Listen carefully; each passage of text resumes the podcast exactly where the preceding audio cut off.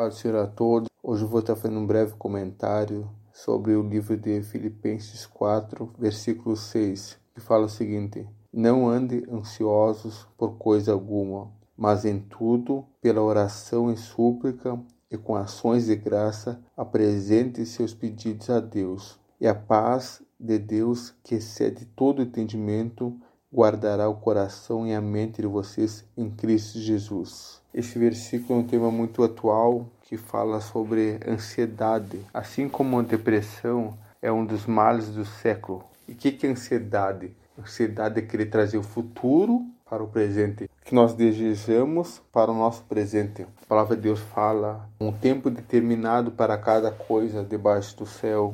Há um tempo de plantar, um tempo de colher, há um tempo de semear, tempo determinado para cada coisa. E quando desejamos o futuro que aconteça hoje, aí nós ficamos ansiosos. E a palavra de Deus fala a cada dia seu próprio mal. Quer dizer, devemos viver a cada dia de cada vez não querer viver o amanhã, nem muito menos o passado, mas porque Deus sabe que isso faz mal para nós, faz mal para nossa alma. Mas o Senhor Jesus nos fala para não a gente não andar ansioso, mas em tudo colocar em oração, em súplica, com ações de graça, tudo que nós desejamos e não temos agora, devemos colocar em oração para Deus. Pedir, a palavra de Deus fala, Pai Nosso, que é o modelo de oração, dá-nos o pão nosso de cada dia. Deus nos ensina que devemos pedir pão nosso cada dia, significa as nossas necessidades. Devemos clamar a Deus para Ele que supra nossas necessidades ou os nossos sonhos. Quando temos algo que desejamos,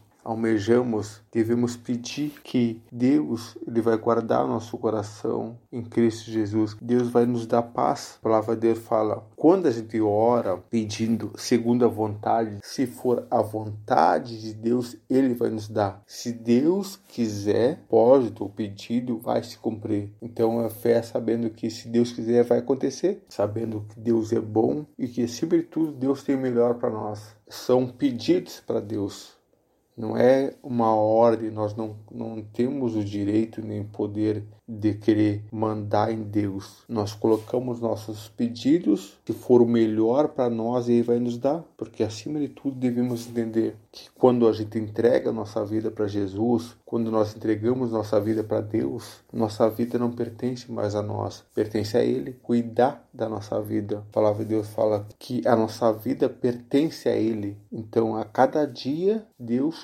cuida de nós, mas precisamos entender que a nossa vida precisa ser entregue nas mãos de Deus para que Ele comece a trabalhar a nossa vida, nos moldar segundo a Sua vontade, possamos entender que Deus nos ama, tem melhor para a nossa vida, acreditar no amor de Deus, amém?